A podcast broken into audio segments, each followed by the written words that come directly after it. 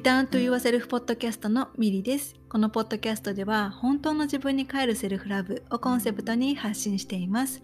自分に帰ることはその先につながる本当の自分で生きるための土台となります。心、体、魂をつなげて本来の自分を思い出して自分らしく幸せに生きていきたいセルフラブがベースにある心でつながるパートナーシップを育みたいと願う方はぜひリターンと言わせるポッドキャストをフォローしてくださいセルフラブを私からあなたへそしてあなたからあなたの大切な人へ愛が循環していきますように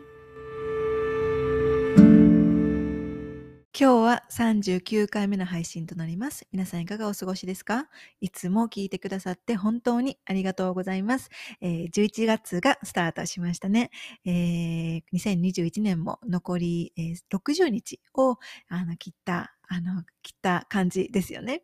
はい。あの、皆さんいかがお過ごしでしょうか、え、私はですね、10月15日から開催をしていた、えー、4回目の自分に帰るコミュニティ、えー、1ヶ月間の、えー、コミュニティなんですけれども、これがですね、ちょうどこのエピソードを、えー、アップロードする週に、あのー、21日間瞑想がですね、ちょうど終わって、そして、えっ、と、感情を通して本当の自分を知るためのソウルワークにあの取り組んでいくところ、ちょうどそのところ、あのそうそういうタイミングです。はい。あの、このコミュニティ、あの、4回目なんですけれども、やっぱり、あの、えっ、と、一人で瞑想に取り組むよりも、やっぱりこう、みあの仲間がいてくれるっていうことはすごく心強いなって思います。そして、あの、日々ね、あの、瞑想を取り組んだら、あの、コメント欄に、あの、アウトプットしていただくようになってお願いをしているんですけれども、ね、そのアウトプットを、あの、していただくことによって、そのね、こうやって終わりじゃなくって、そのね、その今日の瞑想はどうだったかなとか、その人のね、その参加してくださってる皆さんのこう様子を、あの、知ることをあの聞かせていただくこともあのできあのできるので、本当に、なんていうのかな。ね、あの、ただ、こう私が一方的にあの瞑想をしてくださいっていうんじゃなくって、ね、そうやってこうコあのコメント欄でこう交流することによっても、こうつながりをあの感じられることができて、本当にあの参加してくださる方はには本当に本当に感謝をしています。はい。え、これ、そうですね。あの、残りですね。あと2週、1週、10日ぐらいかな？うん。あと10日ぐらいになってしまって、もうすごく寂しいんですけど、ね、あのいつもこれぐらいのタイミングになると、いつも寂しくなるんですよね。うん、なんか、1ヶ月って長いなって、あの、その1ヶ月がね、スタートした時は、なんかそんな風にね、まだまだ1ヶ月あるしって思うんですけど、でも、いざね、あの、過ぎてみると本当にあっという間で、で、いつもこのね、あの残り10日とかぐらいになるとですね、あ、あと10日なんやって。うん、だから、あと10日ね、あの、になってしまったから、残り最後まで、ね、この今回参加してくださってる皆さんと、こう、ね、大切にこの自分に帰る時間を、あの、過ごしたいなって、うん、あの、あの交流したいなっていうふうにいつも、あの、思います。はい。えー、ここれね、聞いてくださってる方、あの、中、の中で、コミュニティ参加してくださってる方がいたら、ね、あの、本当にありがとうございます。はい。えー、そしたらですね、今日のあの、えー、エピソードの内容なんですけれども、今日のテーマはですね、えー、頼る、頼ることで、パートナーシップも人生もより豊かにというテーマでお話ししていこうと思います。はい、えー、皆さんはですね、人に頼ることに対して抵抗がありますか？それとも抵抗なく人に頼ることができますか、えー、それとも頼りすぎちゃうタイプですか？あの、どっちでしょうか？考えてみてください、えー、私はですね、数年前まで人に頼れないタイプでした。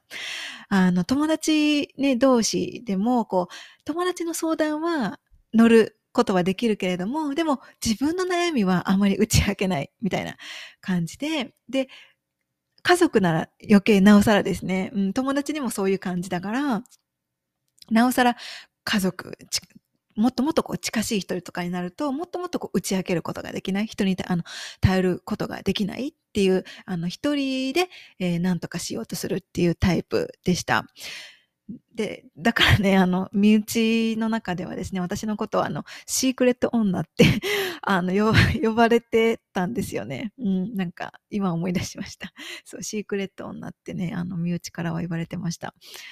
で、ね、その、私は何でも一人でできるから、ね、助けなんかいらないって。ね、この私は、この強い女の子だからっていうふうに、こう、別にね、それを言われ、誰かに言われたわけではないんだけれども、そういうふうにね、こう自分ね、自分自身に言い聞かせてたんですね。私は一人で何でもできるから、助けはいらない。ね、私は強いからもう大丈夫。っていうふうに、ね、なぜかね、こう自分に言い聞かせていました。で、その頼れないっていうのは、よく言えば自立しているように、というふうにも言えるけれども、ね、自分にかけている制限の一つでもあるんですよね。で、それをあの、今からね、あの、説明していこうかなと思うんですけれども、えー、まず、なんで私が、えー、頼れないっていう考えのもと、ね、数年前まで誰かに頼ることを躊躇していたかっていうとね、あのまあ、頼るとか、あの、相談に乗ってもらうとか、ね、そういったものを、こう、躊躇していたかというとですね、これまでの、こう、経験が影響しているなっていうことに気がついたんですね。で、まず、あの、二つ、それ二つ、あの、あって、で、一つ目はですね、あの、子供の時、あの、私の両親は共働きだったので、あの、夕飯のね、準備を私がしないといけなかったんですね。ね、あの、と言っても別にあの、食材を買い出しに行って、あの、一から全部作ってとか、ね、そうそういうわけではないんですけれども、あの、私の、あの、おばあちゃんが、あの、ご飯を作ってくれて、で、それを、あの、お家まで届けに来てくれるっていう感じでね、あの、おばあちゃんが私たちを、あの、なんていうのかな、私たちにこう料理をね、あの、作ってくれていたんですね。で、それを、あの、小学生の時の私は、まあ、小学生から、うん、小学生だったかな小学生の時の私はですね、こう、夜の時間になったら、晩ご飯の時間になったら、こう、みんなの、あの、家族全員分の、あの、お皿を用意して、そこにこう、一つ一つおばあちゃんが作ってくれたご飯を並べて、あの、配膳して、で、あの、みんなが帰ってくるのがね、お仕事とかで、あの、遅いと、あの、なんていうのかな、あの、ね、その、サランラップを、あの、あの、かけてとか、なんかそういうふうにね、こう、あの、別にね、一から全部私が作っていたっていうわけではないんだけれども、そういうね、こう、あの、夕飯の、あの、準備というかね、あの、あのそういうのをね、私が、私の担当というか、うん、別にこう、してねって言われてたわけではないけれども、なんかこう自然と私がそれをするようになったっていう感じだったんですね。で、あの、私は、あの、年上のね、兄がいるんですけれども、あの、自由な兄だったので、子供ながらにね、小学生ながらに、なんかこう、妹の私がしっかりせなあかんっていうふうに、幼い頃からずっと思ってきたんですよね。で、それが、あの、一つ目の、あの、人に頼ることができない理由の一つなんですね。うん。で、あと二つ目はですね、あの、これまで、こう、頼りたい時に頼れなかったことが多かったことなんですよね。ね、なんでそう、そうだったのかっていうのはね、あの話すと長くなるので割愛するんですけれども、ね、そのタイミングが悪いとか、ね、近くに頼れる人がいないとか、ね、いろいろ、あの、ありました。うん、だから、ね、この一つ目、うん、この二つの理由が、あの、私が人に頼るとか、人にこう相談するっていうのがこう苦手だった大きなきっかけなんですよね。で、それ、その二つによって、こう私の中では自分のことは自分でしないといけない。ね。だから頼ってはいけないっていう、えー、制限となってしまっていました。で、過去の恋愛でもですね、その制限によって、えー、相手に頼ることが苦手だったんですけれども、ね、そのその状態ではですね、パートナーシップにおいてね、関係をあの進化していくことができないんですね。あの、関係をより、こう、あの、お互いをこう、あの、お互いの関係をよりこう、うん、深めていくっていうことができないんですよね。なぜかっていうと、自分の苦手なこととか、えー、弱さ、自分の弱さを、あの認めた上で相手を頼れるようになるとですね、お互いを、えー、補い合って、えー、支え合って、そして成長していくことができるようになるからなんですね。で、ね、あの、ここで気をつけたいのは、あの、何でもかんでも相手に頼るっていうことをしていると、それは完全な依存の状態なんですけれども、ね、そのお互いが自立した上で必要な時に相手に頼るっていうことができるようになると、ね、自分が持ってるもの、ね、自分の得意なことを相手にあの与え、あの与え合える、補い合えて、ね、お互いをサポートし合えるっていうふうに関係になっていくんですね。で、ここで、あの、パートナーシップの関係性において、あの、4つのパターンをですね、紹介したいんですけれども、あの、1つ目がですね、えー、お互いのことにこう無関心なゆえにですね、自立した関係が1つ目のパターンです。えー、自立っていうと、あの、いいように聞こえるかもしれないんですけれども、ここで言うね、あの、自立、その、自立っていうのは、この、あの、お互いをですね、サポートし合ったり、ね、同じ方向を向いて歩んでいくことが難しくって、ただの、こう、同居人ただ一緒にいるっていうような状態なんですね。これが、あの、一つ目のパターンです。で、二つ目が、彼氏、彼女とか、あの、夫や妻とかね、あの、母親とか父親っていう、こう、役割のためにつながっていて、で、相手が自分を幸せにしてくれるとか、相手が自分を養ってくれる。相手が私を守ってくれる。相手が自分を、自分にこう、ご飯を作ってくれる。ね、世話をしてくれる。っていうように、こう、あの、依存とか執着になりやすい関係なんですね。はい。これが二つ目のパターンです。で、三つ目。が、えー、お互いが自立をしている。自分の幸せが相手によって左右されずに、自分の幸せは自分の責任っていうふうに捉えることができていて、で、相手への依存がない関係がこの3つ目になります。で、4つ目、最後です。三つ目のパターンのように、お互いがこう自立をした上で、必要な時には相手に助けを求めることができる。ね、お互いにないものを補い合えるっていう関係が、えー、4つ目になります。えー、ね、これまでの、あのー、私自身のあの恋愛をですね、振り返ってみると、この4つのパターンはですね、どれも経験した、あの、ね、気がするんですけれども、昔の、ね、セルフラブっていう考えに出会っていなかった時っていうのは、1か2のパターンの恋愛が多かったなって思います。で、4つ目のパターンのように自然と相手にあの頼れるようになったのは、本当にここ数年のことなんですよね。で、それはあのセルフラブを大切にするようになって、まさにこの3つ目のパターンのように自分の幸せは自分の責任だっていう考え方を取り入れて、自分で自分をケアしたり、自分で自分のことを愛したり、満たすことができるようになってからのことなんですよね。で、自分で自分のことはできる。けれども、時に自分ではどうしようもなくて、あのどうしようもできなくてとか、ね、あの、頼りたいことがあるとか、相談に乗ってもらいたいことがあるって言った時に、ありのままの自分、ね、そういった自分の部分も受け止めた上で、相手に、こう、頼るっていうことがね、できるようになってきたんですね。で、そして、あの、男性と女性のね、性質で言うとですね、男性には与えるエネルギーがあるんですね。で、あの、相手に頼られることが、あの、自信となっていくので、ね、過去の私のように頼れない、ね、あの、頼れないって言って、あの、頼ること、頼ることをですね、避けていたら、それは、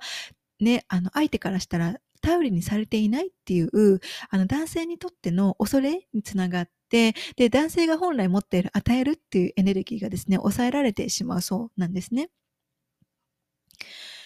で、お互いが自立をした上で、互いに頼り合うことができるようになると、二人の関係がより発展して、え深い関係を築いていくことができるようになっていきます。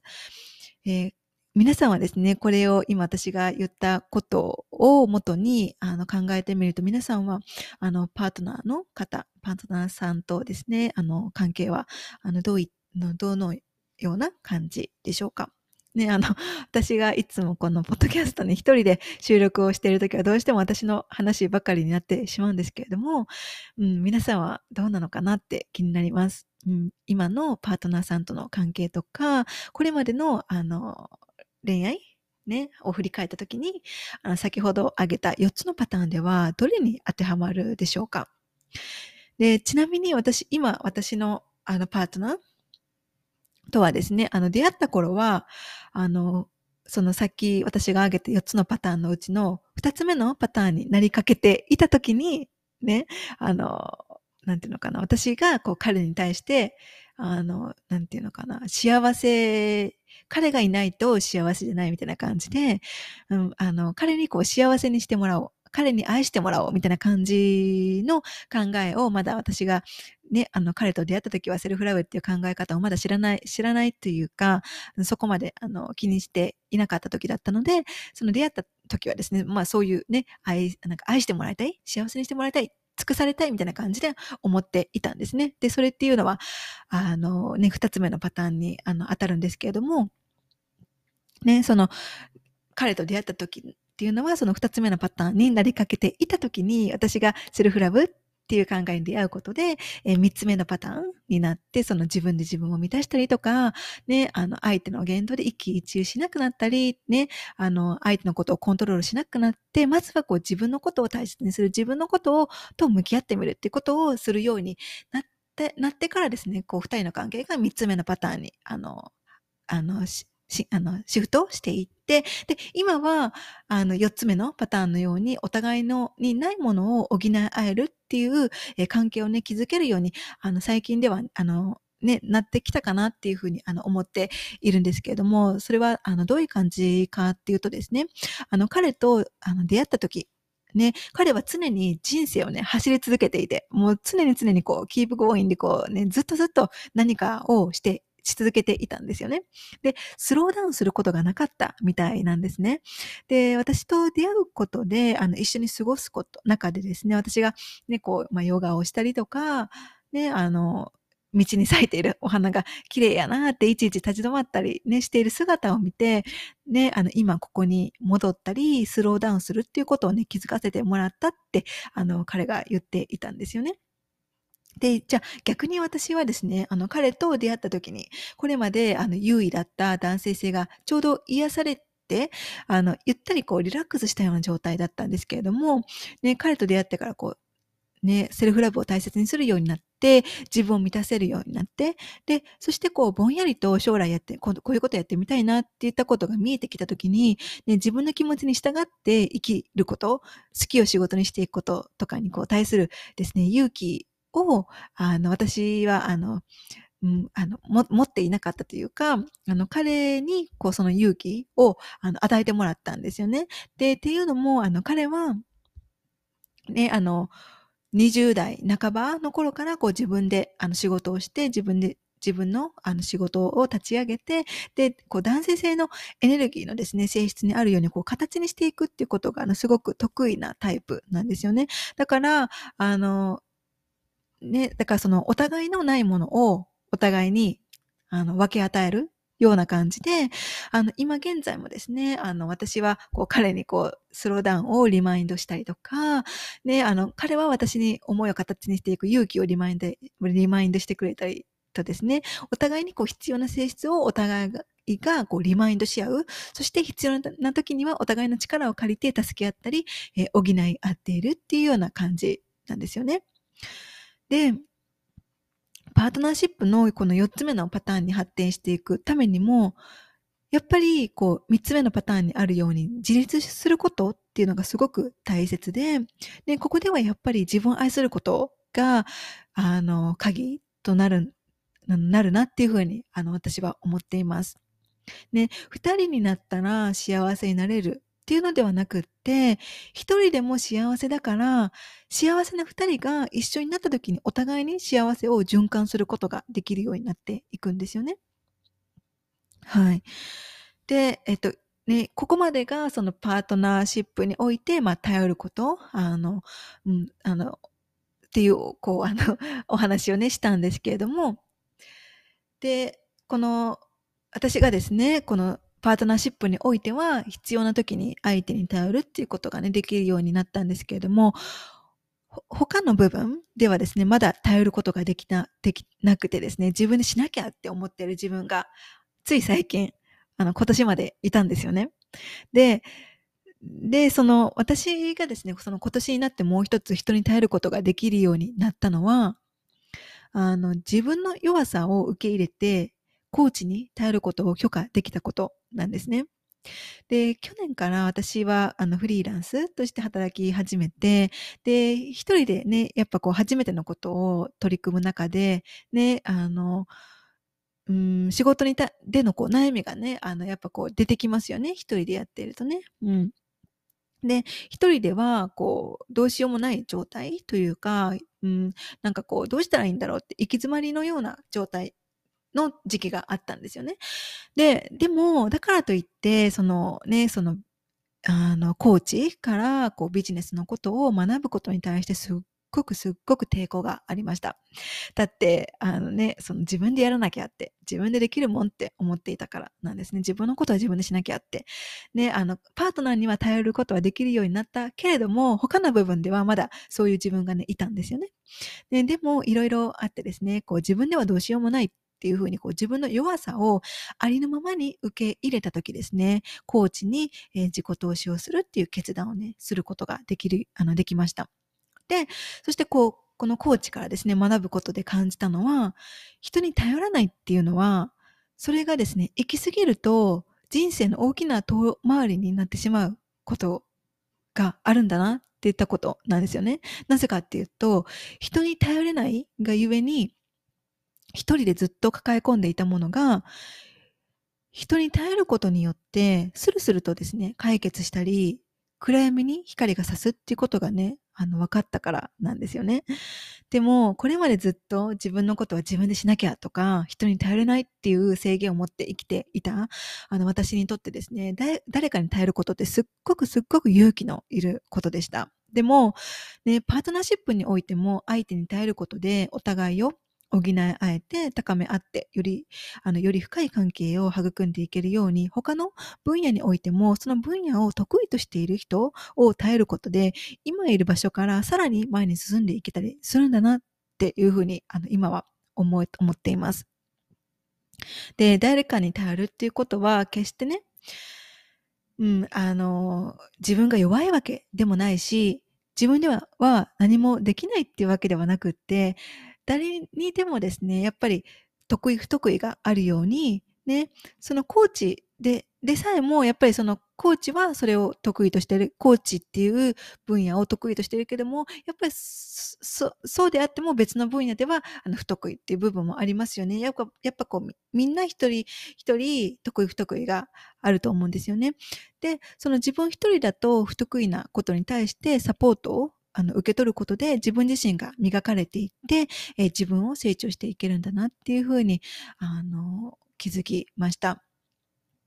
ね、決して一人で何もかも完璧にする必要はなくって、必要な時に必要な助けを借りるっていうことも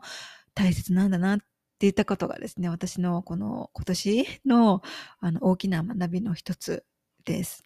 はい。えー、これを聞いてくださっている皆さんはですね、パートナー、に頼ることとか、誰かに頼ることに対してどんな風にあの思われていますか？ね、きっと私と同じように自分のことは自分でしなきゃとか、ね、あの、どうしても人に頼れない。とはいえ人に頼れないっていうね、あの、ふうに思っていらっしゃる方もきっといるんじゃないかなって思います。うん。でも、ね、そのさっきも言ったように、ね、決してね、一人で何もかも完璧にする必要はないんですよね。私も一人で、ね、もう自分でのことは自分しなきゃって、ね、自分で何でもしなきゃいけないってね、こう、そう思うと、やっぱ、やっぱこうね、完璧を目指してしまって自分を苦しめてたりとかもしたんですよね。だから、決して一人で何もかも完璧にする必要はなくって、時に誰かの助けを借りる、誰かにアドバイスをもらうっていったこともすごくあの大切なんだなっていうふうに思います。はい。なんかね、これが人に頼れないって言ったこと、パートナーさんに頼れないって言ったことで、なんかこうちょっとあの悩んでる方とか、なんかちょっと自分が、うん、行き頼れないことによって行き詰まって、行き詰まりを感じている方にとって、あの、少し、あの、心が軽くなったら嬉しいなと思います。はい。えー、それでは今回のエピソードは以上です。